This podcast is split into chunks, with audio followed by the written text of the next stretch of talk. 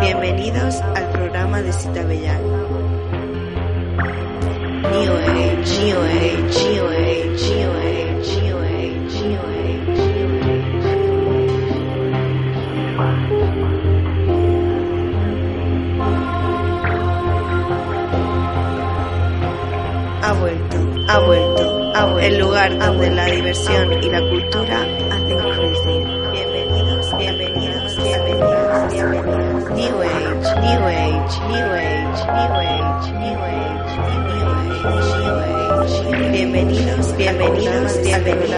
New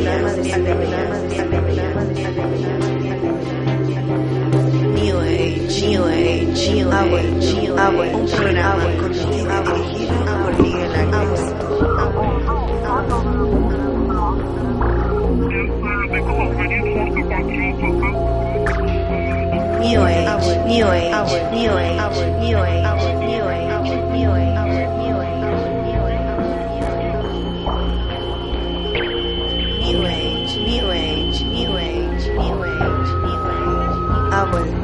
vuelto, ha vuelto, ha vuelto, ha vuelto, ha vuelto. New Age, New Age, New Age, New Age,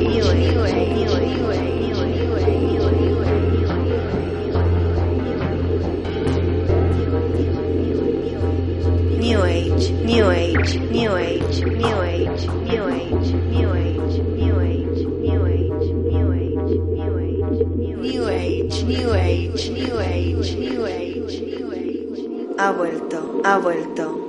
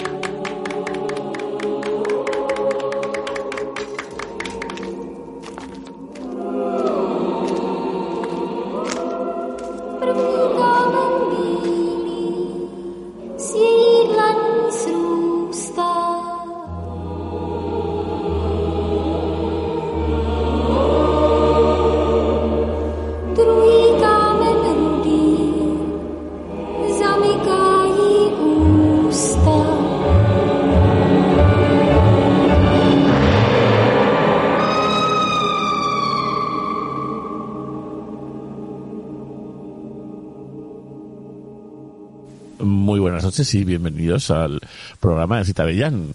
Y está aquí eh, Alex de la Croix. Hola, querido. Seis años o cinco años después. Seis o cinco años después. Ya te has hecho mujer. Viniste como una niña.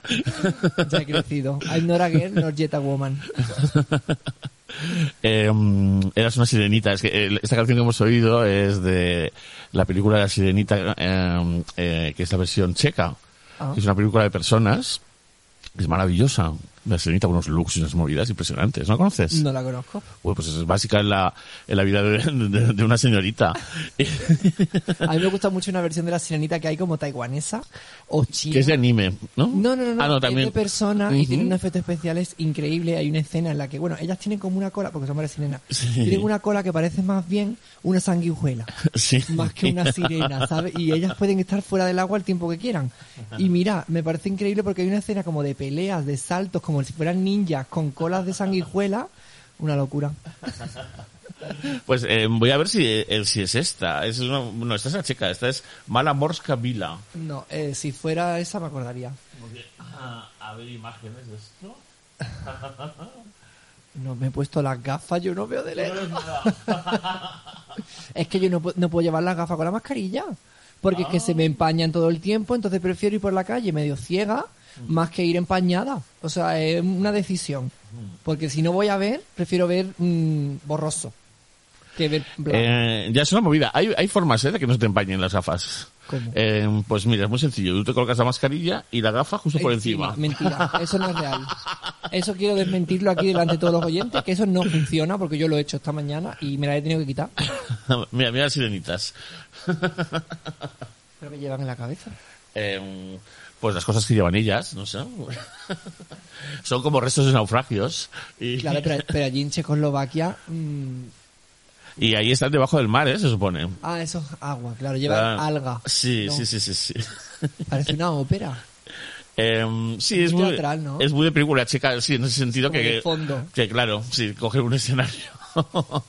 y Y sí, es, vuelta y todo pasa ahí. y es muy musical todo, entonces Claro. sí, en, en efecto, es, bueno, es como una fábula, ¿no? Es fantasía. ¿Y eso que está... La, ¿Eso es la peli completa o es un clip? Em, pues a ver. No, es un clip. Pero la peli com- completa se encuentra por ahí, si no yo te la mando. Vale. Eh, se puede encontrar, porque mm, digamos que tiene su... Digamos que... mm, Tiene su público. Sí. Eh, todo este cine chico de los 70 eh, había también eh, una eh, Alicia eh, en el País de las Maravillas. Eh, que era así como, como sexy, había una capacita roja, había, o sea, había- hay muchos cuentos así en ese plan, y entonces tiene mucho, mucho fan revisionista, ¿no? Pues sí, mándamela y la veré. Claro. Pues, em, pues eh, cuéntame, Alex, que, eh, qué, qué camino tomaste por, cuando nos encontramos allá por el 2014, que va siempre unas uñas larguísimas. Mira, ahora no las llevo, ¿eh? Eh, Ya no las llevas, Llevo ¿eh? no, porque ya me he reformado. Claro, porque ahora, ahora friegas y barres. Y antes no, antes era una guarra. An- Antes eh, te tenían que barrer y fregar a ti porque... No, mira, pues justo no las llevo ahora porque mm, las tenía hechas hace poco y me, las, hi- me las hice en un sitio que no era el mío, de mi confianza. Hmm. Ajá. No voy a decir el nombre, pero me gustaría mm, dejarlas públicamente Ya. porque me las hicieron muy mal. Entonces se me rompieron como cuatro la misma semana. Y yo Ya. Estaba ya hasta el coño de tener cuidado con las uñas y me las quité y dije, mira, paso. ya, es que lo de las uñas... eh, eh, Es que hay que saber hacerla. No, y aparte, se- si te gastas poco dinero en, en- en tus productos, la estás cagando. O Sí, sea, sí, sí, totalmente. Estás cagando absolutamente. Y no es tanto la diferencia. Bueno, es entre eh, 30 o 60. Entonces, es como la- los precios base. Si tú vas a un sitio que te cobran 50 y tantos 60, no se te caen ni loca. Claro. Son las buenas. Y ya Mm. de 60 para arriba, bueno, esas ya son las deluxe. Ya. ya. No, me refiero a lo que se gasta la propia, la propia esteticien en, su, en, Sí, en sus los productos. polvos y esas Sí, cosas. claro, te puedes comprar los buenos o los malos. Claro, pero el precio al final es el que te dice si tienen buenos productos o no. Si vas a un Mm. sitio así chungo que te valen 20 euros, te expone que como me puse yo a que se te caigan y se me cayeron. Ya. Es que tenía prisa. Pero tú llevas las tuyas propias. Llevaba las mías, pero siempre me pongo encima como una capa de, de gel Sí. para endurecer y alargar un poquito más, porque también he Mm. tenido sustitos de que se te han roto Claro. y es mejor que se te rompa la postiza que la tuya. Obvio. Mm, Entonces siempre llevo como un mix. mm, Sí, sí.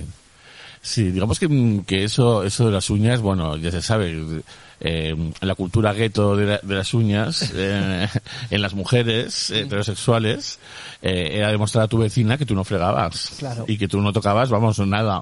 Pero Cari, yo con las uñas puestas me hincho a fregar y hago de todo. Claro, O claro, sea, al final es, todo- me- es un poco mentira, sí que se hace. pantomima. Mm. Yo con las uñas friego, limpio mi casa, hago todo. Claro. Y nadie se entera, la gente se cree que no.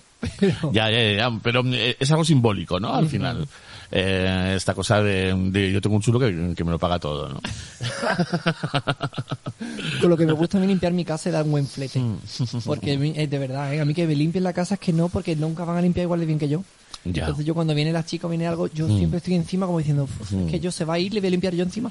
Sí, sí, sí, sí. Es, es ese, ese tipo de personas. Entonces soy ese tipo de persona y ahora estoy en un momento de no tener uñas. Claro. Porque antes de ayer vino la chica de la limpieza y yo no lo pude permitir. He tenido que limpiar. Oye, me llama mucho la atención esto. Em, eso es, eso es Magic, Ink. Magic Ink. Magic Ink. Esos son unos, unos rotuladores japoneses de, Ajá. em, nada, pues desde los años 50 o así. Son, son clásicos. Qué bonito, me encanta el packaging. Sí, Ay, y, los colores son increíbles. Tienen unos colores en plan, Ay, pues qué eso. Y, mm, y no son, y no, vamos, no cuesta dinero, ¿eh? Es una cosa, No cuesta dinero no ninguno. cuesta dinero. Como todo lo bueno, no cuesta dinero. y, y bueno, pues eso, eras, eras una, una chica de pelo largo, eras un poco siniestra, ¿no? Era siniestra. Yo, yo me gusta decir que yo era gótica. Sí, o gótica, eres un poquito gótica. Era gótica, pero ya se me ha quitado. Mm, Porque de hecho viniste a pinchar eh, a, mm, a un... Yo pinché una vez en una fiesta tuya. Sí, eh, eh, pues sería, En me el- imagino, un Paraíso Madrid o... No, en Paraíso no, en el sitio este que era así como muy chiquitito que está en al Augusto Figueroa. Sí, sí, sí, en el intruso. Ahí. Mm. Sí, sí, sí. Y, mm, y trajiste una, una- también una sesión así como siniestra y tal, y unos visuales, me acuerdo y tal. Eso en fin, era una persona, eres una persona preocupada por un poco por, tu- por todo, lo- todos los ámbitos de la experiencia lúdico-estética, ¿no? Sí, totalmente. Y, mm, y nada, y luego yo, yo de repente eh, te empecé a ver por ahí, por, por Instagram y tal, mm, eh, haciendo, haciendo unos, unos vídeos conceptuales cómicos, que era una cosa como increíble, ¿no? Y tal. Dije, mira, Alex, eh, lo, bien, lo bien que ha crecido, ¿no? Es que mira, yo desde aquí quiero dar un mensaje a todo el mundo y decir, del gótico se sale. Se sale, ¿no? Se sale. Mm, Yo mm. porque, mira, Pero está bien haber entrado, ¿eh? También, ¿no? No, yo me gusta haber Mm. estado dentro porque así una sabe ya lo que es mm, lo fuerte y lo hardcore. Ahora estás tú más estás curtida y ahora yo voy que parezco Cameron Díaz, pero eh, por dentro, sabe, una tiene su, su bagaje y su oscuridad. Claro. Y es que es probablemente la tribu urbana que más lee y que más, y que más se forma, ¿no? Mm. Porque eh, ya el, lo gótico pues ya habla del siglo XIX para empezar. Entonces, ¿no? Pues, Hombre, si como eres una, como eres una incomprendida, siempre se supone que estás encerrada, no oscura y Sí. tal, ¿qué vas a hacer si no es leer? ya. Bueno, en mi caso ver películas, pero, O también, vale, es- también, pero sí también es mismo, válido. culturizarse. Claro, claro. La- las góticas son muy cultas. Sí, sí, sí, sí. Porque eh, de todas, pues... mm, Y yo creo que sigue siendo la base de las pocas eh, tribus urbanas que, pues, que todavía existen. Mm. Sí, a mí me sorprende mucho. Bueno, y hace poco vi un emo.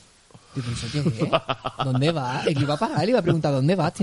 Porque tenía 17 años. Vale, ¿estás bien? Y decir, cuando yo me juntaba con los emos en su época, vamos a decir, en el 2005, 2005 2006, eh, ese niño no había nacido.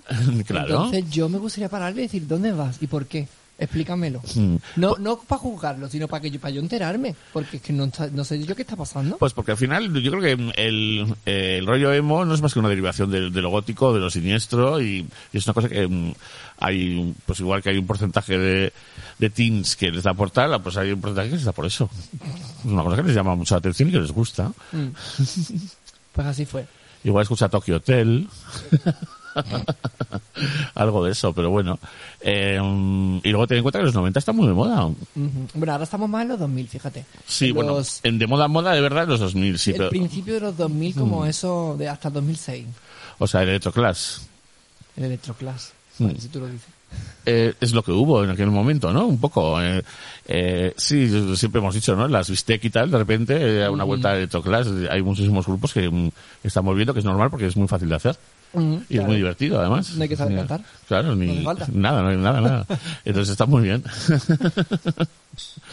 pero, pero sí que de repente ves a muchísima gente que van vestidos, pues son eh, como, como Nirvana o como esas cosas, ¿no? Y, y mm, eso era el grunge, y el grunge y el emo, sí van un poquito de la mano un poco. Están por Mm, ahí. Están por ahí. con un, con un skate de por medio Mm. ¿sabes? lo divide eso la patineta Sí, y un poco el emo era más oriental, le gustaba más todo lo japonés y tal, y, y el grunge en cambio pues era a norteamericano puro y duro, ¿no? Sí, sí. Y, y, y bueno, eh, ¿qué eh, te cuento? ¿qué hiciste? A partir del 2004-2005, tú estuviste como trabajando en moda, ¿no? 2004 2005 Sí, a partir de ahí, sí, digo. yo en 2004 tenía 10 años Eh, perdón, puede 2014. en 2014 si yo estaba es que yo he hecho un poco de todo al final Mm, aquí Madrid, mm. porque em, yo me vine aquí a, a estudiar cine cosa que no hice aunque sí considero que haya hecho porque bueno al final he, he estudiado de una manera no Mm. a tu manera. claro a mi manera y no de una forma convencional sabes no fui a la universidad pero esa era como la idea que yo tenía Mm. ir a la universidad y estudiar aquí eso pero como no quise hacerlo porque no me apetecía de ir a clase y no quería estudiar ¿Probaste? Sí sí empecé O sea, hice- el primer curso año. hiciste. hice un año entero y dije paso Y dijiste, esto no es para mí. Esto no es para mí, yo Es que hay gente, ¿eh? Hay, hay en audiovisuales y todo. Eso está el coño, si no audiovisuales, pero es que esto qué era.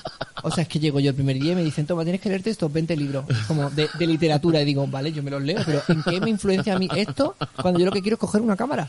¿En qué me, me motiva? No me motivaba. Que luego me los leí y tal y dije, vale, muy bien, y ahora pues yo qué sé, pues yo mm, me ha venido bien a- que me obliguen a saber es- esos libros. Pero, Claro, claro. Que no. ¿En qué libros eran? En plan, la, la regenta.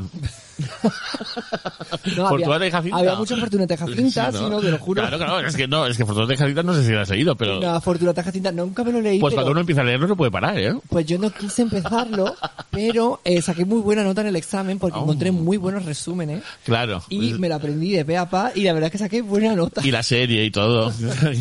la serie con Ana Belén era bueno. y mm, no, Fortunata y Jacinta, aparte de que habla de, de- de- de toda esta zona de Madrid todo el rato, mm, eh, pues es muy, bueno, a mí me parece muy divertido.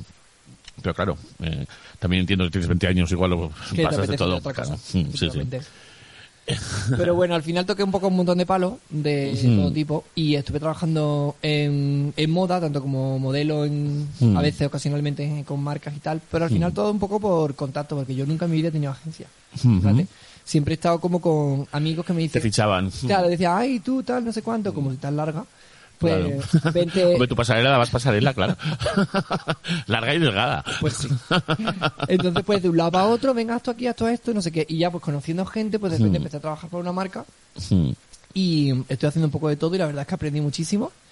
Y, y compaginándolo pues, con otras cosas también que fui haciendo, como la Juan Gallery, mm. Que al final... Caribe es hace, bueno, eh, Empezamos en 2015. 2015, ya lleva tiempo. Sí. Mm, ujú, Cinco años, eh, cinco años hemos Mm. hecho ahora, claro. mm. Que, mm, que lo hacías con un socio o lo haces con un socio que... Sí, que se llama Juan Juan, Gómez. Juan, Legal. eso es. Que Juan, que era la Juan Gallery en la que hay Juanelo. Eh, sí. Pero bueno, cambiamos de local eh, el año pasado. Cambiamos Ujú. a otro que no estaba en calle Juanelo, estaba por. Estaba más abajo en calle Provisiones, cerca de Tabacalera. Sí, Aunque ahora mismo hemos tenido que cambiar de local otra vez. hombre, claro. O, Porque ahora o hemos- cerrarlo, ¿no? Directamente. Porque, hemos claro, hecho, claro, hemos cerrado, hemos hecho pausa. claro, ¿no? Y volveremos pronto con nuevo espacio y nuevas ideas y Mm. nuevo todo. Claro. Porque al final esto es una cuestión de adaptarse. Hmm. Sí, yo estuve en el teatro no hace mucho y había muchísima gente, ¿eh? ¿A qué viene? O sea, mm, te quiero decir mm, que con lo de las mascarillas y todo este rollo, Mm. pero uno yo pensaba, bueno, pues es- igual eh, yo me siento y las seis butacas que me rodean tendrían que estar vacías, ¿no? Mm. Pues no, no, no, eran todo filas seguidas. Ah, qué bien. Pues me alegro mucho. Porque... Claro, entonces había mucho, mucha taquilla para vender, o sea, que Pero está bien. entonces, ¿no se supone que había que tener un aforo reducido? Estaba reducido, o sea, digamos que eh, mm, tú si te imaginas la, la fila horizontal, ¿no? Eran dos, dos ocupadas, una libre, dos ocupadas, una libre. En teoría para ir en parejas, ¿no? Entonces, em, pero es que la fila de delante también era igual, ¿sabes? Que yo pensaba que la fila de delante mío no iba a haber nadie, y detrás mío tampoco, sería lo lógico, ¿no? Eh, lo que no es lógico tampoco es que luego vas al tren o la- en un avión y están hasta arriba. sí, bueno, Es que- es esto no tiene nada, ilógico claro, no tiene nada sentido. Yo fui hace poco al cine, fui, eh, cuando fui creo que la semana pasada, y bueno, la verdad es que ese día justo no estaba muy llena la sala, la verdad. Pero sí que estaba la sala como, eh, como todo muy acordonado, ¿sabes? Parecía como súper de películas de cuarentena, de verdad. Como acordonado, como con cintas, tal, como cuando, ¿eh? cuando vas al ambulatorio, no sé, no me, no me gusta nada la experiencia. Mm. Creo que no, no había ido desde toda la pandemia, no he ido al cine. Yo fui ayer a hacerme una prueba, porque flipa, me, me llegó un, un SMS que decía, si nunca has tenido eh, el coronavirus y tal, pues, eh, y ayer que era, que era el día de la, de la Inmaculada, que era, que era fiesta, eh, pues pásate por, y era en el Media Lab, ahí al lado del Caixa Forum, eh, para hacerte la prueba. Entonces paso por allí y, y lo tenían todo puesto como si fuera una guerra, en efecto. O sea, como, Con plásticos, con ¿no? plásticos, Como el cero marcado. eh, sí, con, eh, con precintos, eh, no sé, no sé, todo, en fin, una cosa terrible. Y, y, y nada, y, y me hicieron una prueba de estas que te meten por la nariz y a los cinco minutos te dan el resultado. Muy y, bien. y nada, me llamaban por mi nombre, me acerqué y me, me dijeron, negativo, es negativo. Y yo, ah, vale. Qué rollo esto del COVID. Yo lo he pasado ya, ¿eh? En octubre. ah, sí. Lo tuve, sí. Y mm, no fue para tanto. Ya, en mi que- experiencia personal, digo. Claro, la mayoría de la gente es así. eh, En plan, no, sí tuve síntomas, pero muy poco y me curé. Lo que fue una putada es tuve que estar eh, 14 días encerrada en mi cuarto. Porque como Mm. comparto piso, Claro. Y toda la gente que, que hubiera estado contigo, en teoría también tenía que hacer lo mismo. O Claro. sea, estás deteniendo la vida de muchísima de gente. 200 millones de personas, Claro. porque justo fue una semana que yo no paraba, porque estuve estuve haciendo un festival de, de performance en Ibiza y a la vez estuve rodando un corto aquí en Madrid. O sea que yo estaba yendo entre Ibiza y Madrid con un grupo de gente allí y otro, otro grupo aquí. Ya. Y les avisaste a todos. Avisar a todo el mundo. Avisar a todo el mundo, todo el mundo, pues, me imagino que tomaría sus propias precauciones y nadie se contagió. Nadie a mi alrededor, nadie. O sea que, No es tan fácil. no sé, ¿No? ¿No? entiendo. No sé, yo ya dudo muchísimo de todo. Ya, igual ni siquiera lo tuviste. Es que a eso me refiero, que No, con lo mismo, lo mismo di positiva y no era. No. Eh, Mm. no lo sé, no sé qué. Eh, habías tenido un resfriado, punto. Pues sí, porque fue como un resfriado. plan, solo, Ya. ten- solo tenía fiebre. Fiebre y cansada. Ya Y ya está. está. Ujú. Bueno. Una experiencia más. Para contar aquí en la radio. Sí. Em, y, y, y la Juan Gallery, em, claro, es, es, es una galería donde, donde lo que, lo que se presenta es, es, es performance. O sea, que de alguna forma que no es una galería que tú vas a las 5 de la tarde un jueves a ver lo que hay, porque no, tiene que, tiene, tiene que estar Tiene ocurriendo algo. cita, claro. Tiene- claro, es, es, es bajo cita. Eh, que, mm, que a mí es una cosa que siempre me ha puesto muy nervioso. Yo, yo creo que no he ido eh, lo que hubiera querido la Juan Gallery por esta cosa de que tiene que ser tal día, tal hora. Y es como... Bueno, pero entonces cuando, como cuando vas al teatro, Exacto, vas al ya, cine. sí, sí, sí, es lo mismo, es lo mismo. Al final, cuando vas al médico. Sí, sí, sí, claro, sí. Es más como cuando vas al médico. Sí, que en justo que estás ahora. Ahora No, estás in- ahora ese día porque es lo que hay ese momento y ya está. Intentamos hacerlo con un, un horario medio amplio. Hmm. eh, los fines de semana, que es cuando la gente suele estar más tranquila, o sea, lo hacemos pensando en vosotras. Como viernes y sábado de 6 a 9. Hmm. Claro, Sabe que es un sí. Hmm. horario en el que la gente pues ya no está trabajando y que probablemente al día siguiente tampoco tenga que trabajar, entonces Hmm. te puedes permitir ir por la tarde a ver un evento de algo. Claro. Y normalmente se cobra entrada, claro. Depende de, claro, depende No, del, claro, del si no- evento, pero nosotros em, conseguimos que mm, desde el año pasado, sí, o Mm. el anterior, eh, conseguimos una subvención del ayuntamiento Anda. que hizo que pudiéramos eh, hacer que los el evento fueran gratuitos para el público Qué bien. y poder pagar a los artistas, que, es lo- que es muy importante, Claro. y pagar todos los gastos del, Claro, del claro. local y tal, o sea que Y, y poder vosotras también... Vivir de ello. t- Claro, tener... Eh, pues eso, para comer. Claro, comemos. comer, Una, una limosna. Entonces sí, que eh, al principio empezamos como cobrando entrada y tal, porque claro, depende de las especificaciones de cada, de cada proyecto, ¿no? Porque hay algunos que cuestan más, otros que cuestan menos y tal. Entonces pues al final también trabajamos mucho con, con terceros, con entidades extra. Entonces al final pues de ahí se va generando como una forma de mercado, ¿no? Y como de, de sostenibilidad de negocio que bueno, que nos ha estado yendo bien. Ya, pues Pero- es, es mucho tiempo ya. Sí, han- vamos, han sido bastantes años. Porque los primeros, fíjate, no hemos tenido subvención, pero hemos conseguido mantenernos y tal. Luego, desde que llegó la subvención, sumado al, al trabajo nuestro, eh, conseguimos pues, bastante más beneficios de, vamos, sobre todo laborales, de que, pues, Claro. de que teníamos cada vez más trabajo. Ya no por una cuestión económica, sino por un, nos hemos establecido, la gente nos ha olvidado de nosotros y la gente viene. Claro. Y entonces, y el cambio de local fue a mejor, entonces. Claro, el cambio fue a mejor porque cogimos un local como bastante más grande, con más posibilidades y tal. Y, pero bueno, claro, nos mudamos en septiembre. De septiembre a enero todo fue muy bien.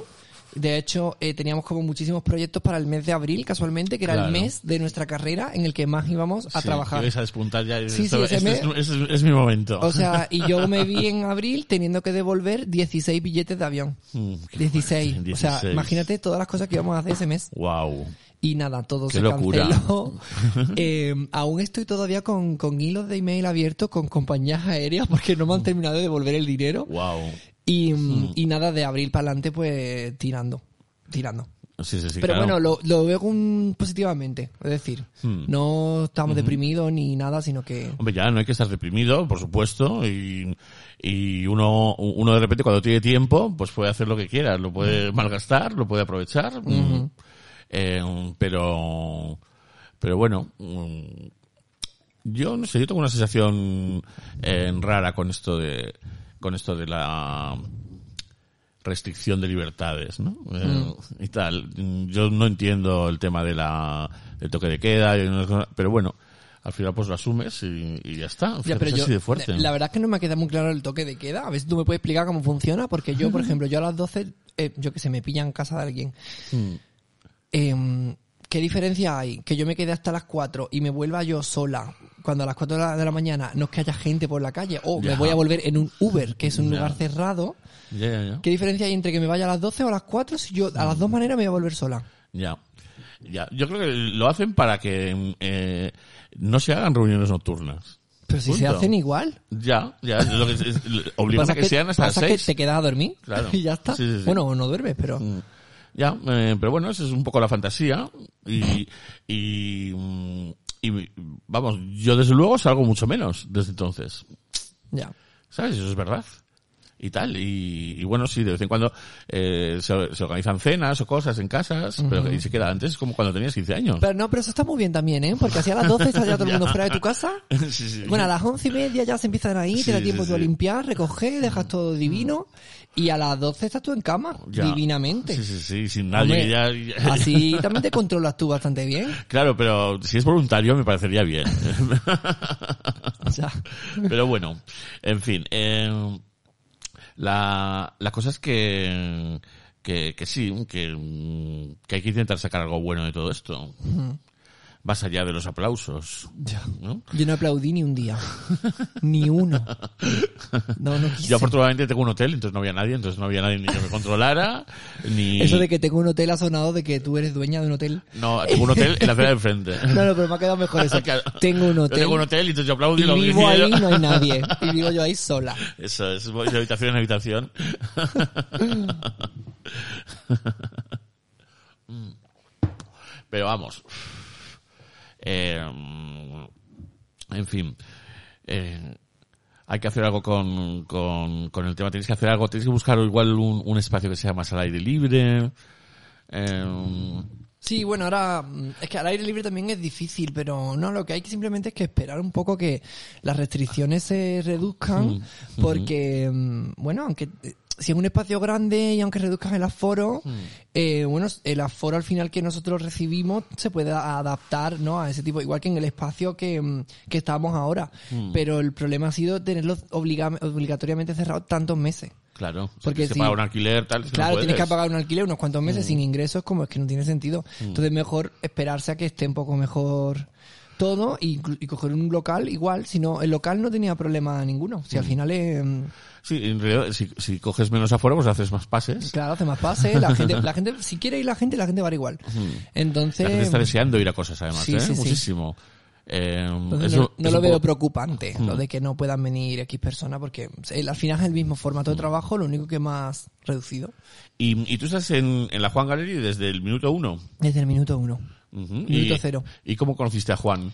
No, Juan y yo nos conocimos en Túnez, Ajá. por fue una historia como muy rara porque yo me fui allí con la persona que yo considero mi madre adoptiva madrileña que es Chu, Gutiérrez la Anda, directora de cine Ah, sí, qué, qué gracia. Yo conozco a Chus Gutiérrez. pues ella es mi madre Sí, qué Sí, fuerte. es mi mamá Pues yo es que he coincidido con ella a lo largo de la vida muchas veces. Eh, pero te estoy hablando pues, desde, desde el año 90 o así, aproximadamente. pues se lo diré Y, y nos llevamos, y, y siempre, pues yo me alegro de verla y él también, nos echamos una risa siempre, tal cual, y hasta la próxima. O sea, es como, pues luego vamos de la hecho, casualidad. de hecho he hablado con ella y le he dicho que hoy tenía que ir a un programa de radio pero no le he dicho quién era porque digo lo mismo no se conoce Claro. no le he contado nada Mm. luego se lo diré Eh, pues sí ella es mi y, madre fuiste, y te fuiste a Túnez con Y ella. ella estaba allí en Túnez haciendo una serie de cosas y me dijo, vente aquí una temporada. Y me fui con ella a ayudarla con un proyecto y allí estaba Juan también, que estaba allí justo haciendo otra cosa, eh, pero se quedaba con, con Chus también. Y cuando yo llegué allí,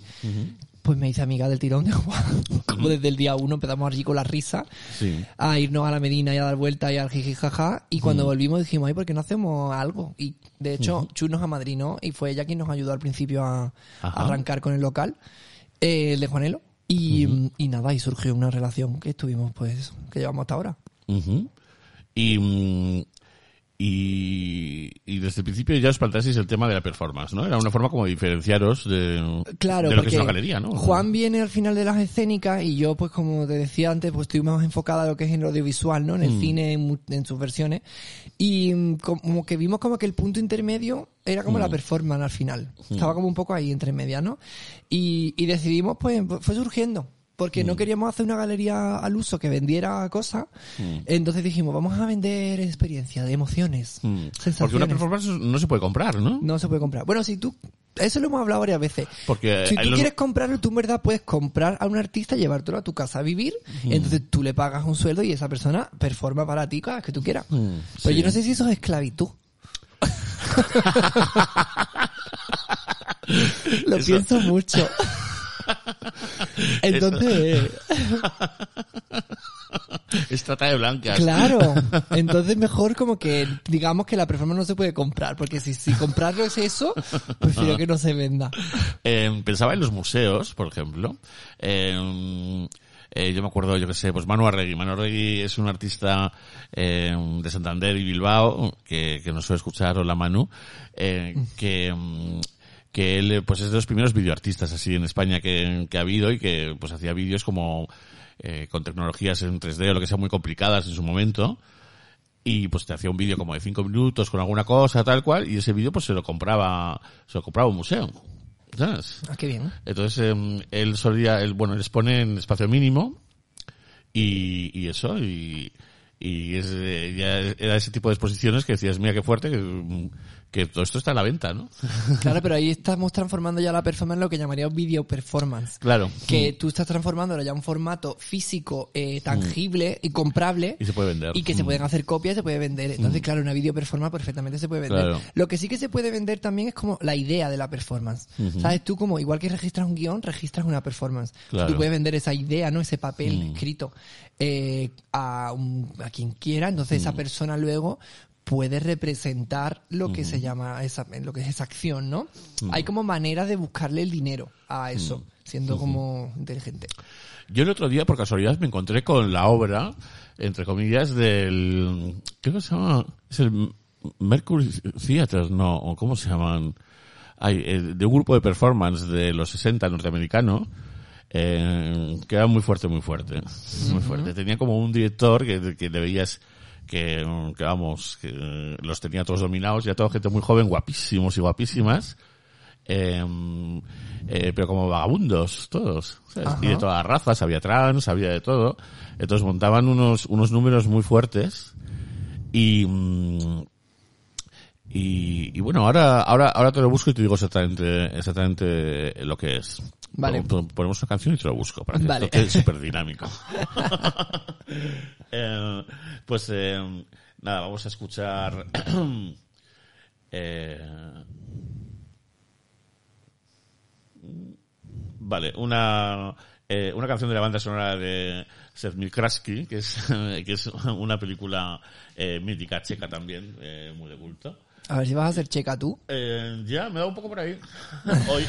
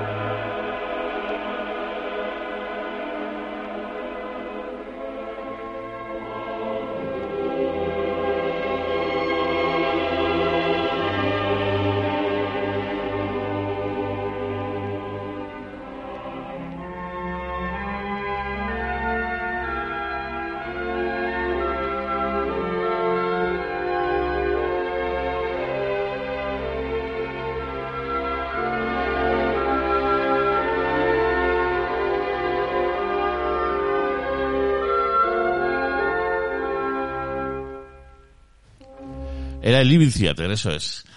Que Ay, hemos vuelto, hemos vuelto. He vuelto con las gafas puestas. Sí, a quedarte las gafas bonitas. Pues, eh, eh, que dices que Juan sí que conoce el Living Theater. Sí, y Juan controla muchísimo, le gusta mucho. Es que es una cosa muy fuerte. Entonces, hay, hay una película que se llama Amor y Rabia, que es como de, mm, de estas películas que hacían de segmentos cortos, ¿no? En, en Italia, sobre todo, es como tradición desde el año ses- 68, creo. Y Bertolucci y, dirigía el segundo, donde estaba también por ahí eh, Pasolini y tal.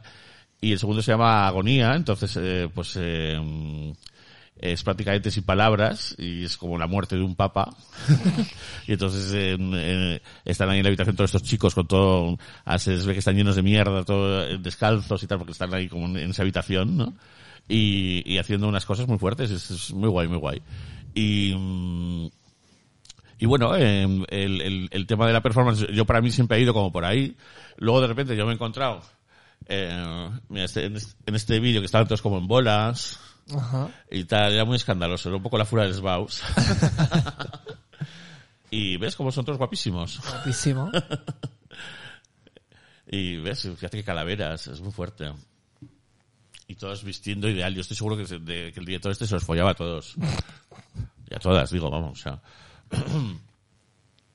Y, y un concepto, porque ellos al principio decían que era un grupo de baile. Eh, Un concepto como, como el del ballet, que no puede haber nada a priori como más coñazo, pues claro, hacen estas cosas.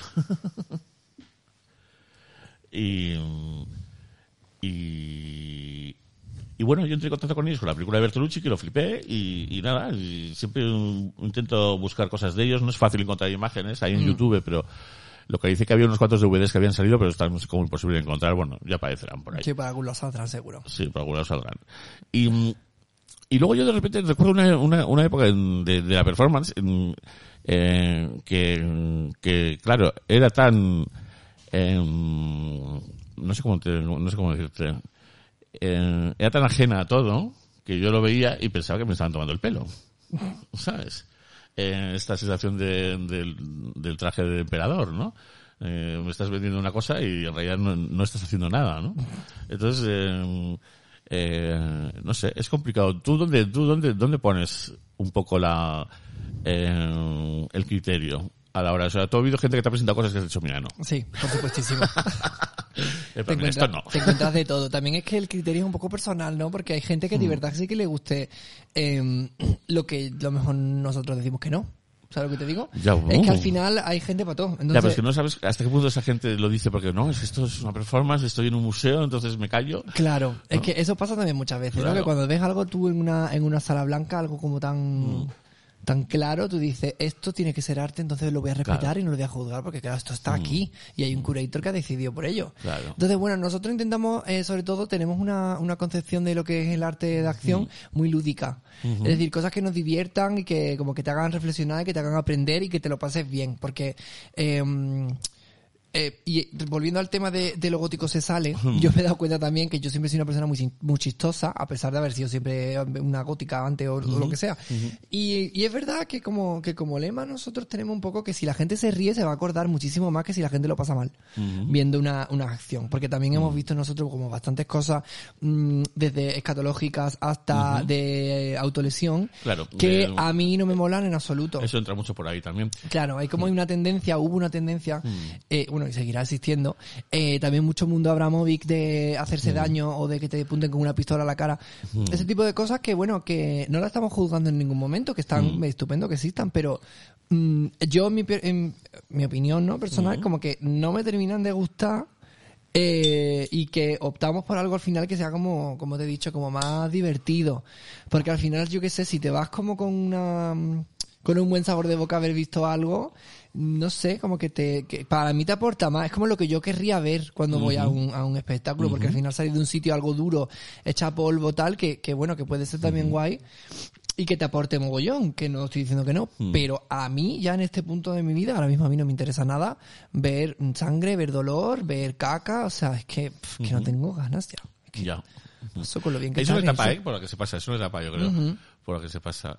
Estaba este, mm, el de la Fura de yo no me acuerdo cómo se llamaba él, eh, que sí que hacíamos esos espectáculos de, de eso de colgarse de ganchos Ah. y, y esas cosas, ¿no? Porque a mí en algún momento me, han- me han llegado a Mm. Ya que en parecer... su momento, pues bueno, oye, mm, Que no, que, y los he disfrutado, los he visto y tal, pero luego de pronto un día me cambió el chip, no sé, supongo que me llegó la menstruación, Mm. cambié y, y dije, uy, ya no creo que no tengo más ganas de sufrimiento. Mm. Y me miré al espejo y dije, yo no me quiero vestir más de negro. Qué fea estoy de negro, pero es que ahora me veo mal, me veo fatal. Y ahora el negro lo he transformado en el beige y ahora pues mm, voy de beige. claro. que mi beige, si me estuviera escuchando, pues ella siempre me lo decía. Bueno, entre señas, porque claro, esta mujer no habla. Eh, que, que ella siempre decía, ya llegaréis, ya llegará el beige y ya, ya me daréis la razón. Pues mira, sí, llegó. Es el color que, que veo que mejor me queda. Vamos, no, a ti te ha quedado bien siempre todo, el rojo, el azul, siempre. A mí me ¿no? queda bien todo. Sí, no, pues claro. Eso no te voy a decir que no. Claro. Pero bueno, al final, rubia, claro, como si rubita. Pero que no sé, que es por... Me veo yo bien con ese color, que al final la gente lo ve como feo. No sé, a mí me gusta. Hombre, el beige, el beige eh, es uno de los colores Chanel por excelencia. ¿No? Entonces, pues a ver quién dice que no a eso. Muy elegante. Claro. ¿Qué le vamos a hacer? Em, y mm, claro, eh, el humor. Estoy pensando en que no sé, creo que vi, no sé si vi algún reportaje o alguna cosa de que montabais como campamentos en pueblos. Campamentos en pueblo. Eh, ¿Erais vosotros o era otra gente? Bueno, campamentos como eh, O sea, hemos hecho... eh, intervenciones, por decirlo de alguna claro, forma. a ver, hemos hecho Eh, una, eh, un par de residencias artísticas es, en sí. entornos rurales. Eso es. Que campamentos en, en como he dicho, en, En pueblos, pueblos. me gusta mucho. Como, como idea, me parece muy guay. Eh, sí, lo hemos hecho porque... eh, Esa idea de, como de campamento cuando eres pequeño que te mandan tus padres para que Claro, no pero molestes. es que al final como ambos hemos estado en, en artística por cuenta, por nuestra cuenta y tal, Ah. al final, bueno, pues suelen suceder en entornos como más institucionales, pues lo típico que te ceden como un, yo qué sé, una habitación de un sitio o estás Mm. Ya. en una tal. Pero ah, dijimos, bueno, vamos a hacerlo en, un- en el campo, Mm. eh, como por ver, ¿no? A ver cómo sería eh, fusionar lo que es la acción con la con lo, con lo que es el entorno rural que está En verano. Y en verano que al final te Claro, lo pasas de puta madre. desnudas, claro. Eso, todas desnudas, mucho toto, Mucho toto, mucho mu- agua helada de, de río, Claro. por eso, pero está Sí, muy sí, bien. sí, mucha decoración. Eso. Y te lo pasas estupendo porque al final estás de campamento como con cinco o seis amigas, eh, todo el día me ha dado de risa y al final cualquier tontería, porque como todas tienen como ese potencial artístico, cualquier tontería que hagas de hacerte una foto aquí, un vídeo aquí, un vídeo tal, quedan cosas que al final eh, son resultados y, y bonitas, o sea que te lo pasas bien. Pero también se complementaban con, con talleres porque eh, se invitaban a, a otros artistas, a lo mejor más consagrados y tal, para que a la gente, al grupo que estaba lo que es en campamento, pues se le dieran como sesiones de Claro. masterclass o workshop y cosas así. Claro. Entonces, pues bueno, que no eran todo totos. También había de sentarse. y siempre, digamos que eh, eh, un rollo completamente queer, digamos. Sí, todo siempre queer. Toda la movida hetero, claro, no, no, No, yo tiene no- mucho que hacer, ¿no? Yo no conocía a un hetero en los últimos 15 años, creo, ¿eh? Pero, eh, bueno, no me miento, sí, ahora conozco varios más, más heteros, porque ahora los heteros me entran, entonces, eh, Ah. de pronto estoy como viendo ese... Esa descubriendo- feticización, estás viendo la Sí, feticización. descubriendo ese mundo y yo lo paso fatal por mis amigas cisgénero heterosexuales que digo, nenas, por lo que tenéis que pasar. Claro. Tenéis que soportar esto. Yo ya lo he visto en propias carnes y digo, yo que, que ustedes aguantáis esta gente, ¿cómo lo aguantáis? En plan que, yo es que no concibo ahora mismo un mundo si no es queer, porque si tú, o sea, tiene, la gente que no, que no, a lo mejor que es queer pero no tiene ni idea de lo queer, ¿sabes? Porque también eso existe, Claro. eh, es como que no tienen los deberes hechos. O sea, para acceder a mí, no de una manera romántica, sino amistosamente, Claro, tú tienes tienes que conocer tener un lenguaje, tienes que tener un lenguaje, un idioma y unos libros Sí. leídos, porque es que si no, no puedo empezar una relación contigo desde el mismo punto, porque no, no entiendes las cosas. Ya. Ujú. Y, y yo lo paso fatal porque cuando mis amigas me dicen, no, es que estoy conociendo a un tío, no sé qué, y claro, me imagino el conocimiento que puede tener ese hombre sobre qué, y digo, "Pff, los estoy juzgando un poco. Pero es que... Pero bueno, es inevitable. A, a nosotros nos juzgan todo el rato. O sea, es inevitable. Pero vamos. Porque fíjate, y eso no te pasaba de pequeña, porque eh, yo tengo amigas, eh, por ejemplo, mm, de todo tipo, ¿no? Que mm, cuando eran pequeñas, que cada vez eran más atrevidas, cogían y se ponían chica, chica, chica, y se iban a ligar con heteros, a la fábrica, ¿sabes? Eh, No, no lo he hecho, pero eh, muy cerca mía han estado esas historias. Sí, bueno, ha pasado. hay una persona en común creo que conocemos en concreto. Luego hay, hay otras que yo creo que no porque son no son de, de Madrid, ¿sabes? Pero... ¿Quién? pero, eh, es que ¿cómo se llama? Va a quedar fatal. Eh, ¿Cómo se llama? Ay, eh, sí, hombre, esta chica con el pelo rizado. Eh, Eh, Conozco a mucha gente con el pelo rizado. que, se- que fue en- que, que un rumano que se estuvo follando le robó la casa y fue con el condón a la policía. Para Ay, que cogían... maricón, que me encanta esa historia. Ay, ¿cómo se llama esa mujer? Sí, ¿Sabes? eh, que sale en un vídeo diciendo una tontería en la tele, Sí, ¿no? Sí, sí, sí, sí, sí, sí. Ay, que me ha venido el Ya. Sí, vale. ¿Ese Pues- será del condón? Ese Es será- que yo necesito que me cedan los derechos Es de eso. genial Quiero hacer una con- Con, su película. ADN. Que, mira, aquí, Aquí está el está su ADN de ADN. esta persona.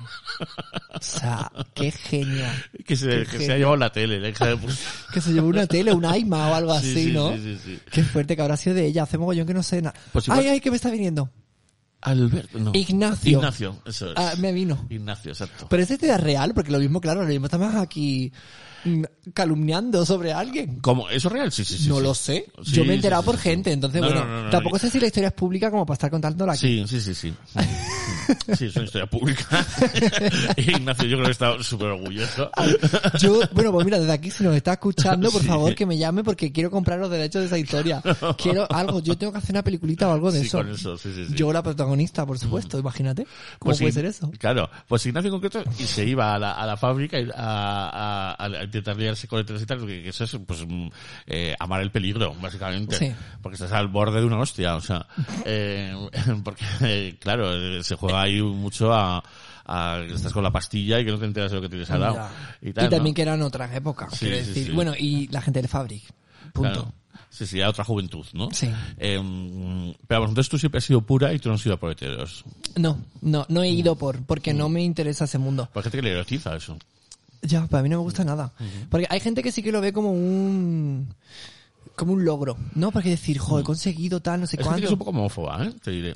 Pero- Pues en plan, como que yo con maricones no, pero con heteros sí, ¿sabes? A mí no me interesa, eh, no me parece nada un fetiche ni na- nada en absoluto, al revés, que no me interesa en absoluto.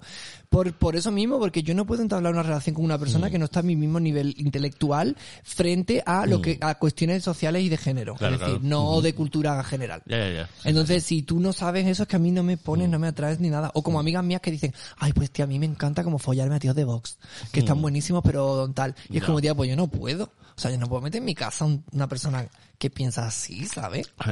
Ya está claro. En plan, no me parece ni, no me parece morboso ni nada, me da asco. Entonces no, no. Sí, sí, sí. He sido pura toda mi vida. Mm. Sí, pues Muy ah, pura y muy ah, puta. pues me... parece muy loable, muy bien. Me parece muy bien. Eso decía Chabela Vargas, que era pura porque nunca había... Claro, es que yo que sé, al final tú follas, follas con la cabeza, más bien, no más que con el, Ya. con el toto. Y aunque bueno, que hay gente que, que descontextualiza muchísimo y que de pronto puede follar con una piedra. Claro, Pero porque, luego no, no. habla con nadie y no yo no puedo. hacerlo. Yo no puedo, yo es mental, es como Mm. sexo alienígena. Sí, eso se- tiene un nombre, ¿eh? Eso. Sapio sexual, ¿no? No, no, no. Sapiosexualismo. Demisexual. Demisexual, que, ah, que te, enamina- te enamoras de la mentalidad, ¿no? No, de- que necesita tener una relación mm, Ah, medio sí. romántica, algo mm, para follarse. O sea, que no se puede, que no se folla desconocidos. Vale, pues ya está. Eso es un Yo soy demisexual. Muy bien. Demi Moore también lo es. También. La pobre Demi Moore, que se dio con uno más joven, fíjate. Perdió los dientes. Yo a veces cuando estoy un poco así medio deprimida busco fotos de Demi Moore cuando perdió los dientes en una playa. Y se ven las fotos de ella con la boca millada. Mira. Sí. No Búscalo, conozco, búscalo, por sí. favor. Pon Demi Moore, no teeth. Lo busco muchísimo.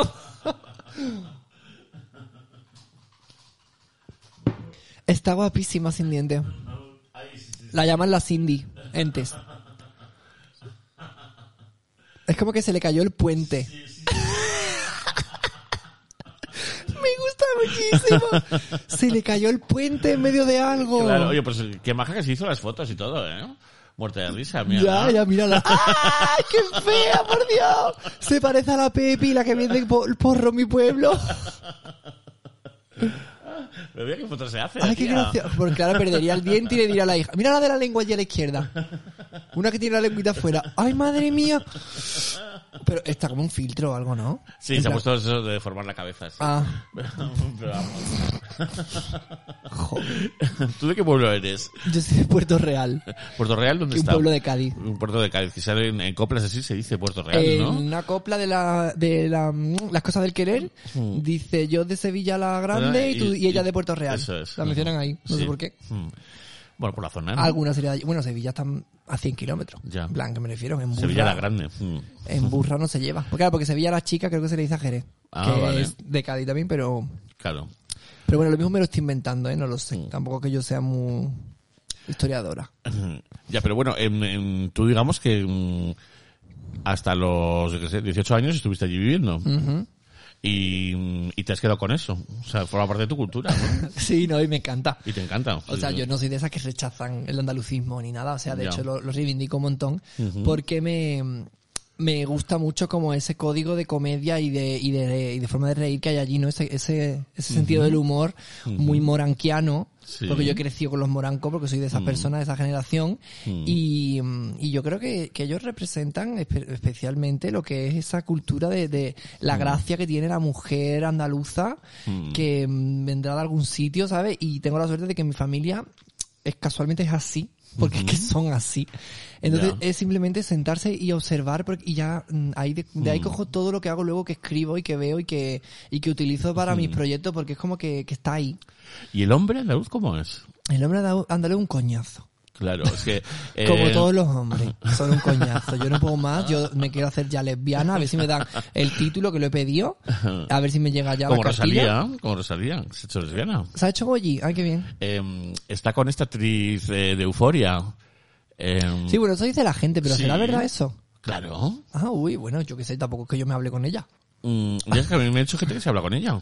Ah. Entonces, ¿es verdad? No, que digo yo, que como que yo no me hablo con, con Rosalía, pues Ya, entonces ni, yo, ni- yo ni no yo, sé. pero gente que se habla con ella me lo ha dicho. Ah. Entonces, o, o- están creando un bulo, o, y yo, y yo me, no, vamos, no me parece raro tampoco. o sea, No, pues, me parece estupendo. Claro. Yo estoy deseando hacerme lesbiana, es que no me ha llegado la carta todavía como la de Hogwarts. Ya. Y a mí, yo sin carta, yo soy como un salvoconducto. Yo sin papel no voy a ningún lado. Claro. Pues el hombre, el hombre andaluz me parece un poco mm, que me da igual, ¿sabes? Lo mismo tiene sus cosas, pero a mí me da un poco igual, como que nunca le he prestado atención al hombre andaluz. Sí que hay el pisa de Cádiz, que eso es como el concepto.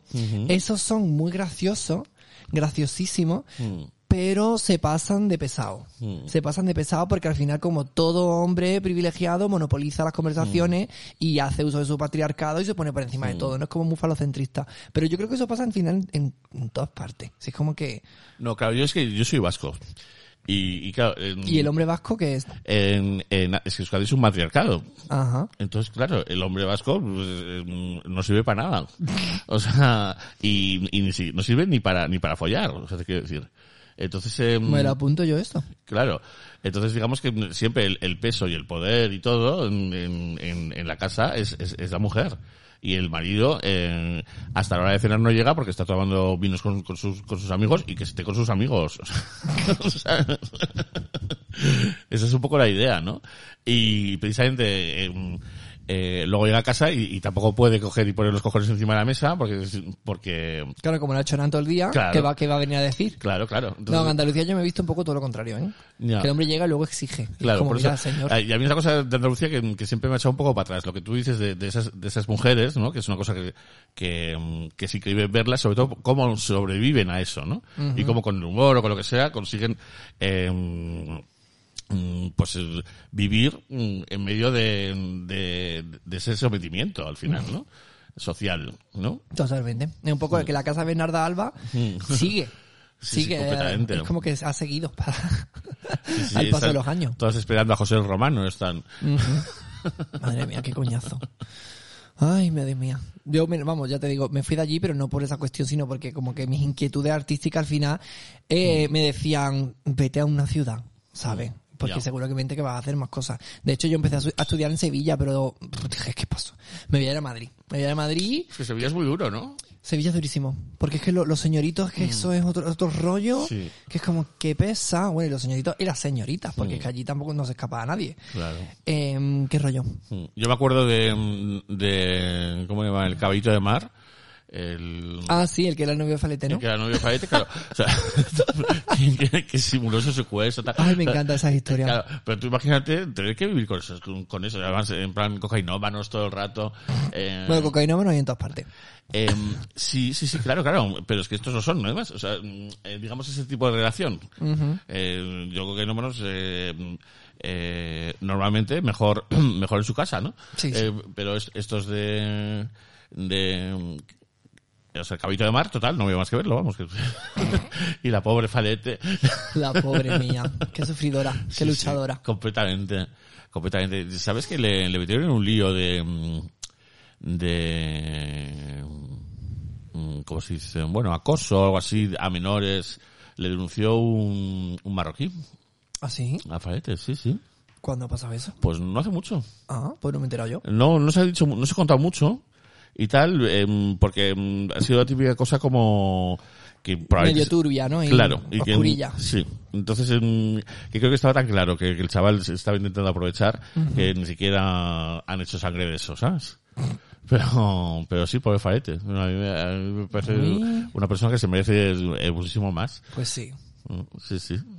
Yo no sé cómo, cómo ella no ha despuntado más, ¿sabes? Como, como lo que es. Porque Pues por maricón. independientemente No te de... digo, ¿eh? Claro, ya.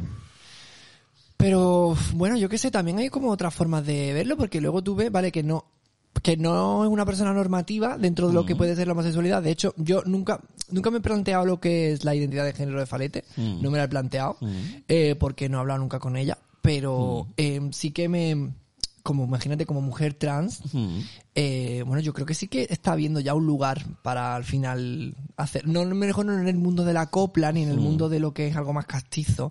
Ahí puede ser un poco más complicado, pero que, que siempre hay manera, ¿sabes? Porque al final lo queer está y lo queer te acoge y desde lo queer también se puede, ¿sabes lo que te digo? Como que tú te puedes abstraer, irte a lo queer y de lo queer volver a lo mainstream.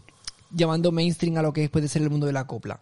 Pero como que eso es posible también, sino simplemente como que encontrar la vía Uf, es, es pero, muy complicado. pero eso requiere como también un esfuerzo, pues eso, social y mental Mm. de tú decir, esto existe, esto es tal, y hay veces que la gente no tiene acceso a esa información y no sabes que tú te puedes como medio refugiar ¿no? en Mm. un colectivo hasta que tú puedas salir adelante por lo que Mm. tú eres y no por lo, o sea, por lo que haces y no por lo que eres.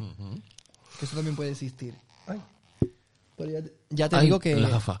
Eh, yo, es que no sé, por ejemplo, es que te pones a pensar y, y había mucha más artista queer eh, el franquismo que después. O sea, eh, porque te, te pones, si te pones a mirar a Antonia Maya, el, el Piti, eh, había una, una serie de, de performers muy atrevidos y muy increíbles. Y luego ya, pues lo único que queda es María del Monte. Bueno, y Rosana. Y, que y no se Rosana, habla de pero- Rosana. claro, ya, pero Rosana, claro, Rosana es que es, es, mm, canaria, ¿no? Sí.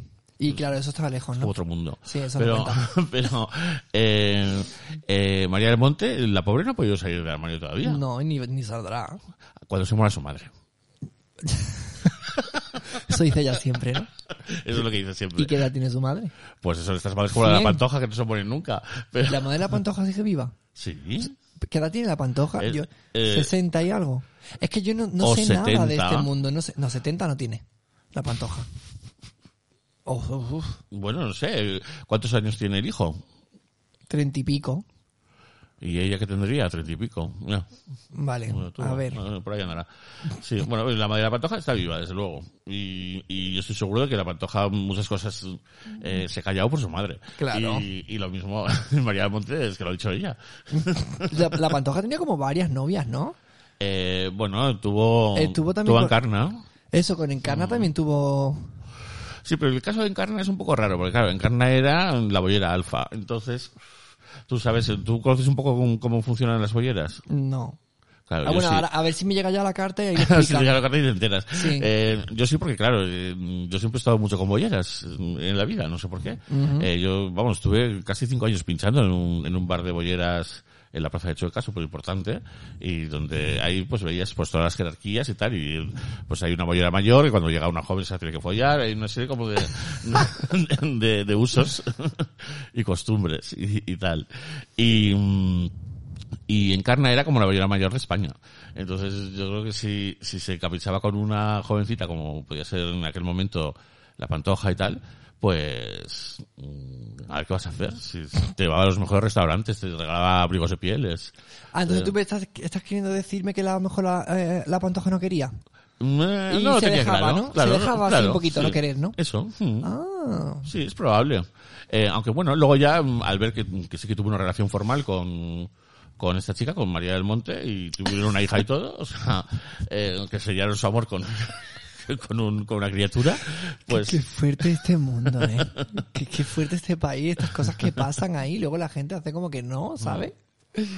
Pero mm, lo que decimos de, de Farete mm, es, es un poco lo que decimos de la prohibida eh, también. O sea, ¿por qué la prohibida no, no está en mi- tu cara me suena? ¿O por qué, mm, por qué no, no ha ido a Eurovisión ya? ¿Por qué tal? Ya, porque Eh, no, porque en el fondo al final la gente que detiene el poder y tal decide que no Pues quiere por eso. eso, Ya, y, ya. y gente como Algora o como, eh, en plan, que podrían ser músicos indies que los conocía todo el mundo, eh, y, y no ocurre por, pues por- porque son maricones. Y tienen letras de maricones, o sea, y toda esa cosa. ¿No? Jugar sin miedo en su momento, pues es otro que, un poco y nada. Y, y el, el gran ejemplo que tenemos con el chico este que salió del armario en Instagram, ¿cómo se llama? Pablo Pablo Alborán. Pues claro, él dijo que, pereza. Claro, pero él decía, es que yo no podía decir que tal porque entonces no hubiera... No tenía contratos ni nada. Y Claro. las canciones siempre tenían que hablar de mujeres y tal. Claro. En fin, es que no sé. Y por eso Falete, de repente, bastante lejos llegó, porque eh, ha llegado muy lejos ha estado en teatros importantes. Y. No, y que la gente va a verla. Claro. O sea, que hace, que hace sus cosas que no... O sea, que llena sus teatros y su todo cuando hace sus giras y tal. Y tal, y cuando apareció, yo recuerdo cuando apareció la primera vez, que no sé si la sacó En el loco de la Colorado, colina. ¿no? El Loco de la Colina. Sí, sí, Sí, sí. sale ahí. Que claro, aparece con su mantón, con su no sé qué, y encima de claro, y con el ahumado, que siempre llevaba ese ahumado también hecho. la manita así. Sí. Y claro, ella era hija de los de, de unos importantes, de los chunguitos, o bueno, no, de los chunguitos no, pero de- eran de... No sé de quién. Sí, o sea, ella es de familia eh, de artistas. Eh, pues como Azúcar Moreno, como todas estas, ¿no? y, y, y bueno, mm, igual eso le ayudó, probablemente. Pero, pero fíjate, hay, la gente no se ha tomado en serio del todo al final. Pues mira tú. Pobrecita mía. Ya. No estaba mirando la hora porque no me quiero ir muy tarde. Sí, sí, sí, eh, sí, lo Que tengo no, sé, cuenta, que no sí. sé cuánto Eh, tiene que durar nuestro programa, eh, pero No, bueno. los programas duran lo, lo que pueden. Yo estoy aquí encantada y, Sí, sí, sí. en fin, aún tengo cosas que contarte, o sea que... Sí, duran lo que pueden. Vamos, vamos a poner eh, otra otra mini canción que tengo porque veo aquí el Moore. Si es que no, yo estoy todo el tiempo estoy mirando a la pantalla y viendo a Demi Moore sin dientes. Todo el tiempo. Qué bonito. Ay, madre mía. Venga, a ver qué canción checa nos vas a poner para deleitarnos. Esta no es checa, ¿eh? Pero... Pero podría hacerlo. Podría serlo. I am the long dream runner. I was in the dream, and the dream is in me. I was in the night, and the night is in me. Night, come back to me, night. You are what sings in me. You are what I sing, night. Come back, come back, come back. Without you there is nothing. Night, what am I but your stealthy one? Your tracker on the black ways. Your runner in the long dream. Your finder in the dark. I have no name but what you call me, night. No face but the one you see. Come back to me, night. Come back, come back, come back. I am the long dream runner. In the dream is the green world. There is tall grass undulating in the wind. There are green trees swaying in the long wind. The sun is long, long in the long blue sky, and there is the singing of birds. I smell the tall grass warm in the long, long sun of other time. Under the wind song is the silent voice of other time. I am the long dream runner. In the golden other time of green world, I sleep and I dream. I sleep and I dream in the dappled shade of the golden afternoon of green world other time. Sleeping in the long dream, sleeping in the golden afternoon of green world other time. I dream the black dream, dream the water rising in the ruin of time and echoing in the vaults of never. I dream the black dream of the huddled places where speech is little and poor and nothing is known for certain. I am the long dream runner and the dream is in me. I dream the black dream and the never finding. Pues bueno, esto era como una especie de recitado de Lady Gaga. de efecto. Lady Gaga, pero performando en el Reina Sofía. Ese era un poco el era- concepto. es un grupo son los Carrier Frequency, que sacaron este disco en los 80 y ahora ha vuelto a aparecer. Es un disco como muy moderno para su momento, pero en fin. Eh, bueno, entonces, ¿en qué estás tú ahora? Mm, ¿Qué estás tú haciendo eh, gracias a, a- a la pandemia un poco? Ya gracias a la pandemia. Quiero darle las gracias a la pandemia para empezar desde aquí. Eh, pues mira, yo, ya te, como te decía antes, al final como que yo sentía que mi vocación era lo audiovisual, el cine y todo lo que el medio mm, visual, ¿no? Y, mm, y con lo que es la galería al final he aprendido mogollón como de otra, de otras vertientes y de otras disciplinas y de todo, o sea que, que he aprendido muchísimo y que, y que al final mm, cuando tú eres creadora mamás de muchas cosas. y, y a mí me encanta estar en contacto con todas las disciplinas, pero he decidido como centrarme un poco más en lo que es el cine más convencional, que como bueno, como habrás visto en Instagram, pues ya estoy, estoy haciendo siempre como sketches y tal, que eso es algo que también que me he dado cuenta que digo, ¿por qué no me pongo delante de la cámara más? ¿Sabes? Porque me gusta mucho escribir y estar detrás, pero de pronto del año pasado dije, me voy a poner un poco más delante y hacer como más un poco la mongola. Y me lo paso súper bien, porque al final es eso. es Sí, pasárselo bien. con, ¿cómo se llama eh, tu partener? La Mora. Con, sí, con la Mora. Alberto Rosales. Eh, ¿Y la Mora está en Madrid? La Mora está en Madrid en mi casa. Ah, está en tu casa. Eh, pues yo no sé por qué pensaba que se había ido. No sé por qué. Es increíble esa chica, me parece una maravilla. eh, y... mm, Sí, con ella hago yo un montón de cosas. Al final- decís pareja cómica. Claro. Tenemos ahí como nuestro el dúo Paz Padilla Lina Morgan. Sí, sí, sí, sí. Y, y sí, la verdad es que nos lo pasamos muy bien y a mí me gusta mucho hacer como todo eso y al final ese, todo, todos esos pequeños sketches y tal y todas esas mini bromas eh, sirven para mm, como para, para motivarte para querer hacer como proyectos más grandes. Entonces, este año, mm, gracias a la pandemia, digamos, eh, sí que me, me he puesto un poquito más seria como con lo que es el cine. Y escribí un corto que me, que vamos, con unos chicos de una productora muy diver, me propusieron hacer una idea con ellos para, para la ONG Apoyo Positivo, Que, que está por aquí cerquita. Y me, nada, me dijeron que si quería hacer una pieza sobre el patriarcado, ¿no? Como el heteropatriarcado que representaba para mí. Entonces escribí una, una mini pieza que se transforma en un cortometraje de 10 minutos que se estrena ahora dentro de nada, que ya lo hemos casi terminado. y, mm, y eso me ha motivado muchísimo para decir, mira, creo que puedo ser directora, puedo dirigir a un equipo, mm, llevar para adelante a, a como bastante gente, puedo llevar a cabo lo que es una idea de un guion y además puedo interpretar ese guion. Porque en este corto que te digo he sido la prota. Entonces, Ajá. junto a, a- a la Mora, que salimos las dos, Sí, sí.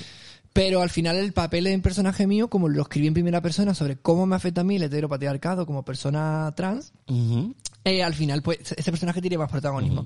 Y, y no sé, ha sido una experiencia como bastante guay lo de estar autodirigiéndote y sobre un guion que has escrito tú además. O sea, Ya, ya, ya, ya. es como muy multidisciplinar todo. Sí, es muy Woody Allen todo. Sí. bueno, mucha Vierdolan prefiero. Vale, Woody Allen, Woody vale. Allen no me gusta nada. y, y nada, me, el corto trata sobre los privilegios. eh, de, de hecho, se llama Privilegiada. Sobre lo- mm, entonces va sobre los privilegios que yo he perdido por dejar de considerarme un hombre. Que eso ha sido algo como que para mí ha sido bastante chocante que, que lo he notado, ¿no? Al, al decidir que ya no quiero ser más un hombre, que no por eso tenga que considerarme mujer, pero que yo sí he tomado la decisión de no ser un hombre y utilizo los pronombres femeninos por, por una cuestión de comodidad, porque son los que más me apetecen. Eh, he perdido como ciertos privilegios y, y he adquirido como otros que no son privilegios, sino son putadilla. Como en plan, que tú vas por la calle y un hombre te dice cosas. O sea, entonces a mí eso no me pasaba. mm, Ya, ya. Por, eso Antes. dices, por eso dices que te ha empezado a pasar recientemente. Recientemente. Porque mm, digamos que mm, eh, tú últimamente, pero tú ahora mismo mm, yo no te veo ningún género concreto. ¿No? Tú hoy has, hoy has venido, claro, como una chica elegante y formal. He venido formalita. Pero no, mira, o sea, yo no me considero ningún género porque creo que el género existe, ¿no? Como algo no binario. Entonces, dentro de lo no binario hay, es un término paraguas, hay tantas formas de ser que no me apetece definir la mía. La mía es como Alex y ya. Eh, pero sí que, claro, al final, burocráticamente tienes que elegir un poco porque tú tienes que decidir en, en ciertos casos, eh, bueno, cómo te trata la gente, donde tú tienes que dejar claro qué pronombres utiliza y no quiero tener unas tetas por medio para yo dejar claro a la gente que me habla en femenino. Entonces, Pero, por ejemplo, para, para cambiarte en el DNI necesi- ne- necesitarías pasar por un proceso... hormonal. eh, hormonal y mínimo, psiquiátrico, ¿no? sí, de dos años. Entonces, ahora mismo estoy un poco en esa que sí que me apetece cambiarme de género, pero eh, no quiero pasar por el aro, no tengo por qué Claro. medicalizar mi cuerpo, Claro. no tengo ganas. Entonces, bueno, pues este corto justo va un poco de eso, Mm. hablando como de todo ese to- tema, pero en tono de comedia y por encima Mm. de la pérdida de mis privilegios como persona trans. Ujú. Y claro, eh, me veo yo en una vorágine de cosas tan surrealistas que decido ir al ayuntamiento a Mm. pedir mis privilegios, como si fuera algo que te lo puedan compulsar y dártelo. En plan, alcalde quiere una casa. Ah, Exactamente. Una casa, por favor, alcalde. Pues así es un poco la historia esa, que es un Sí. poco muy cómica, muy loca, Mm. muy, muy tal. Y nada, se estrena... y te has quedado contenta entonces. Estoy muy contenta y entonces dije, ¿por qué no puedo seguir como... Y hacer un largo, claro. y hacer un largo? Mm. Y eh, justo en cuarentena, me que la verdad es que he pasado como de las mejores cuarentenas que he podido pasar, porque me fui justo con, con la Mora, nos fuimos las dos a un campo de una amiga y estuvimos idílicamente pues varios meses Sí, sí, sí, en mitad del monte divinas. vaca- vacaciones eternas. Pues sí. y aproveché y me puse a escribir y, y no sé por qué me salió una historia que ya yo tenía en la mente de hace tiempo y se está transformando en un largo que al final está como cobrando un poco de vida porque ya sí que he decidido hacer una película. Entonces ya el largo se está tomando forma. Hay un guion que se está escribiendo, hay un tratamiento, hay unas reuniones con productora y está mi querida mami Chus eh, chequeando, mano. echándome una mano y viendo por encima un poco como directora y guionista Claro, que, claro. que es y como mujer productora que también conoce del sector, ¿no? Porque al final yo estoy como, como ese panel que tienes ahí, estoy en verdecilla. ya. Entonces yo estoy como un croma y, y bueno, me está ayudando bastante, entonces estoy como muy, muy motivada con eso. Y, y la película mm, es una comedia. No, No. en este Ujú. caso me puse a escribir y me he dado cuenta de que esto es un drama. negro, te has todo negro. Y me he vuelto gótica otra vez y esto es un drama que te muere. Entonces, eh, para mí también es un poco un challenge tener que ponerme a esto porque sí que quiero plantearme hacer yo misma la película como, como protagonista. Quiero hacerlo porque al final es una historia que, mm, igual que con el corto que te digo, es algo que estoy contando yo, Desde- pero un desde poco ti. desde el mí, pero un poco eso, es distópica, ¿no? Porque es como habría sido mi vida en un setting que no es el de ahora. Es como si yo hubiera nacido, o sea, en los 80, entonces en el año 2003 yo tuviera la edad que tengo ahora, que es 27. Entonces, ¿cómo habría sido si yo hoy fuera 2003 y tuviera este discurso de género Mm. mm, y no tuviera acceso a la información ni a la divulgación como hay ahora, ¿no? Porque ahora de repente tú, con simplemente, pues yo qué sé, ves Pose, Sí, ves sí, una sí. serie y dices, hay gente como yo, Mm, pero ahí tú no tenías referencia en un pueblo de Cádiz, ninguna, pero de pronto, imagínate que yo hubiera tenido como que me hubiera bajado alguien y me hubiera puesto la enfer- la- en, la, en la mente la información. Ujú. ¿Qué habría pasado? Ujú. Y eso es como, ahí empieza la película. Claro, jo, yo pienso, eh, porque fíjate, estás hablando del 2000, 2003, 2004, Sí que no hace tanto. y es, ya, y es cuando, cuando decíamos en plan travesti nosotros. Ajá. Justo, de, ¿no te suena las fiestas de plan travesti? Pues fueron del 2003 al 2006. Jope. Y, y sí es verdad que mm, había, em, no estaba tan desarrollado eh, como ahora en el tejido social em, toda la ideología queer, pero la ideología queer, claro, No, existir existía. viene mucho antes, ¿no? Pero a eso me refiero como Claro. que, que no había acceso a la información. Hmm. Entonces, desde a lo mejor un pueblo Sí, sí, te vas a un pueblo de una provincia eh, y no tienes mm, internet porque... Claro, si tal, te vas a, un pueblo, cuela perfecto. Eh, A eso me refiero. Entonces es como, habría sido mi vida igual, pero si yo hoy tuviera, hoy fuera 2003, yo viviera en mi pueblo. Y, y qué pasaría si yo pensara así y no tuviera acceso a información que existía, que me diera, porque claro, Judy Butler y Preciado ya escribían a finales de los 90, ya habían publicado sus libros. Entonces, esa información ya estaba, pero no tienes acceso. Yo fíjate, yo tengo una amiga eh, que si hubiera nacido eh, más tarde, pues probablemente sería un chico trans. Pero pero no. Entonces no me tocó entonces eh, eh, pues es, es, es muy gracioso porque siempre nos hemos reído mucho y tal y cual eh, pues como, como te cuenta que ella la comunión no quería llevar vestido que no sé qué pues todas las movidas eh, de hecho ya cuando empezó a tener como 20 años parecía un chico y, y le entraban los maricones Ajá. porque parecía como un niñato que sabes pues Qué sexy. eh, eh, sí, tal. Y, mm, y bueno, y siempre, y siempre ha sido lo más. Y siempre ha llevado eso, ¿no? Y, y ha vivido con eso. Y, y, y claro, igual en Euskadi pega más, porque en Euskadi, claro, las señoras pues van todas con el pelo Con corto. y- corta, claro. Eso es lo único que yo sé de la mujer vasca. Que se rapa la cabeza y se deja un flequillo. Claro, claro, claro, pero ellas no se preocupan. y tal, entonces, em, pero, pero sí, y entonces, yo creo que cuando pues éramos amigos en los 90 y tal, y empezamos a ser, a ser amigos, ella era un poco más mayor que yo. Y, mm, y ahí hemos, y ahí vivíamos un poco todo eso, sin, sin tampoco tener herramientas. O sea, simplemente lo que éramos éramos unos macarras. Claro, no, con tu experiencia personal al final la llevas por una manera u otra. Claro. Por eso Mm. te digo que esto al final es un poco distopía porque eh, podrían haber sido un millón de cosas, ¿no? Claro. En ese, Ujú. como con esa, con esa situación que estoy planteando. Mm. Pero bueno, yo como escritora he tomado la decisión de que vaya hacia un lugar.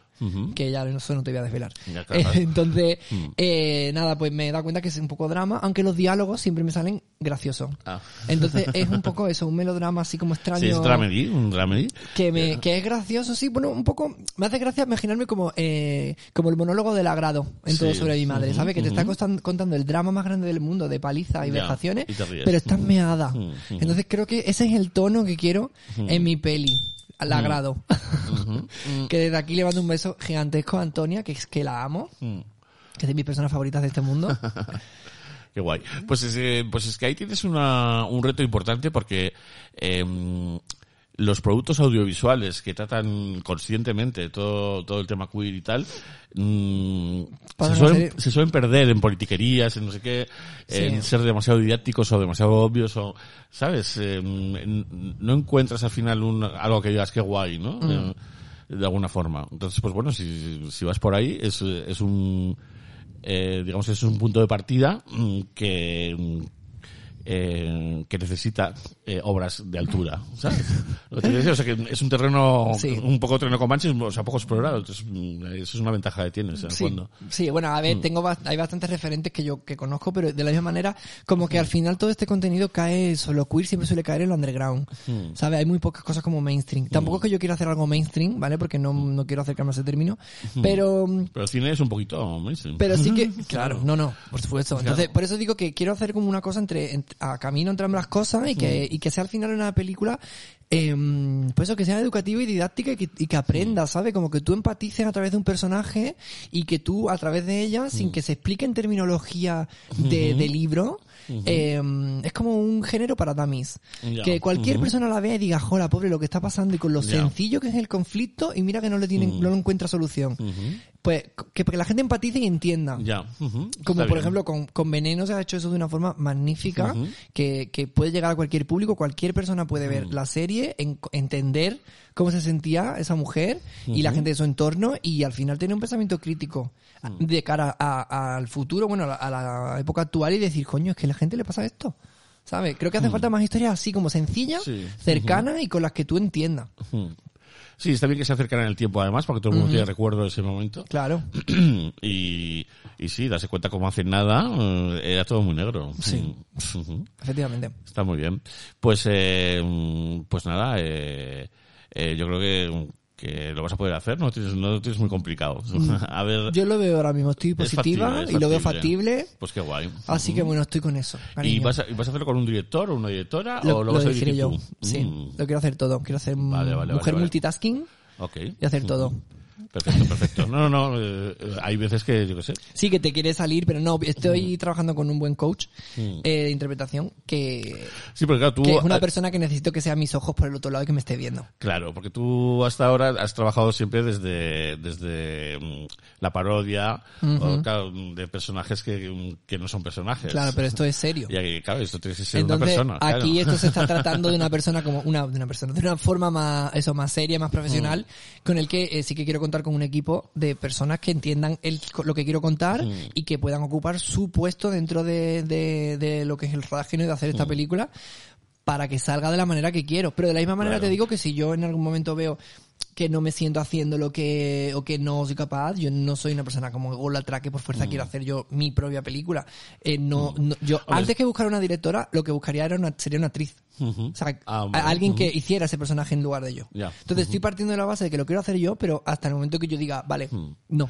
Pero eso, eso, eh, tú no vas a poder involucrar a tanta gente si lo que están viendo no funciona. O sea, lo que te digo, o sea, no es posible a no ser que seas una multimillonaria y les has pagado a todos, ¿no? Eh, pero, Claro. mm, eso es así, tú tienes que coger y embrujar a todos y, Y ya está. y ya está, así que, bueno. Pues muy bien, me alegro, me alegro mucho, son buenas noticias. Sí, muy buenas, Son estoy buenas contenta. noticias. Ajá.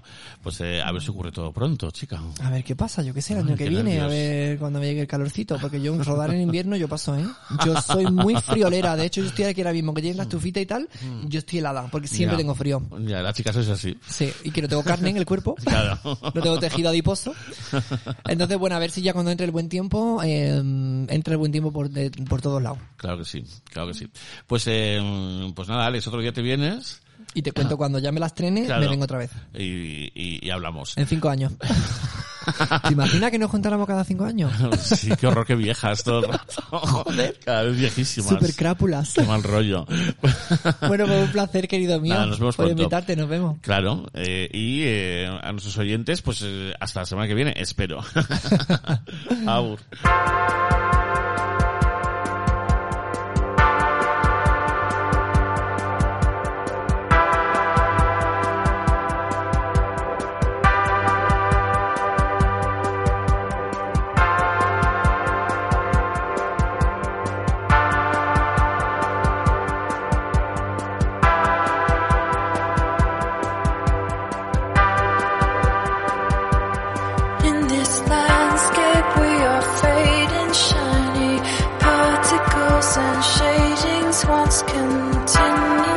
And clear through the skies.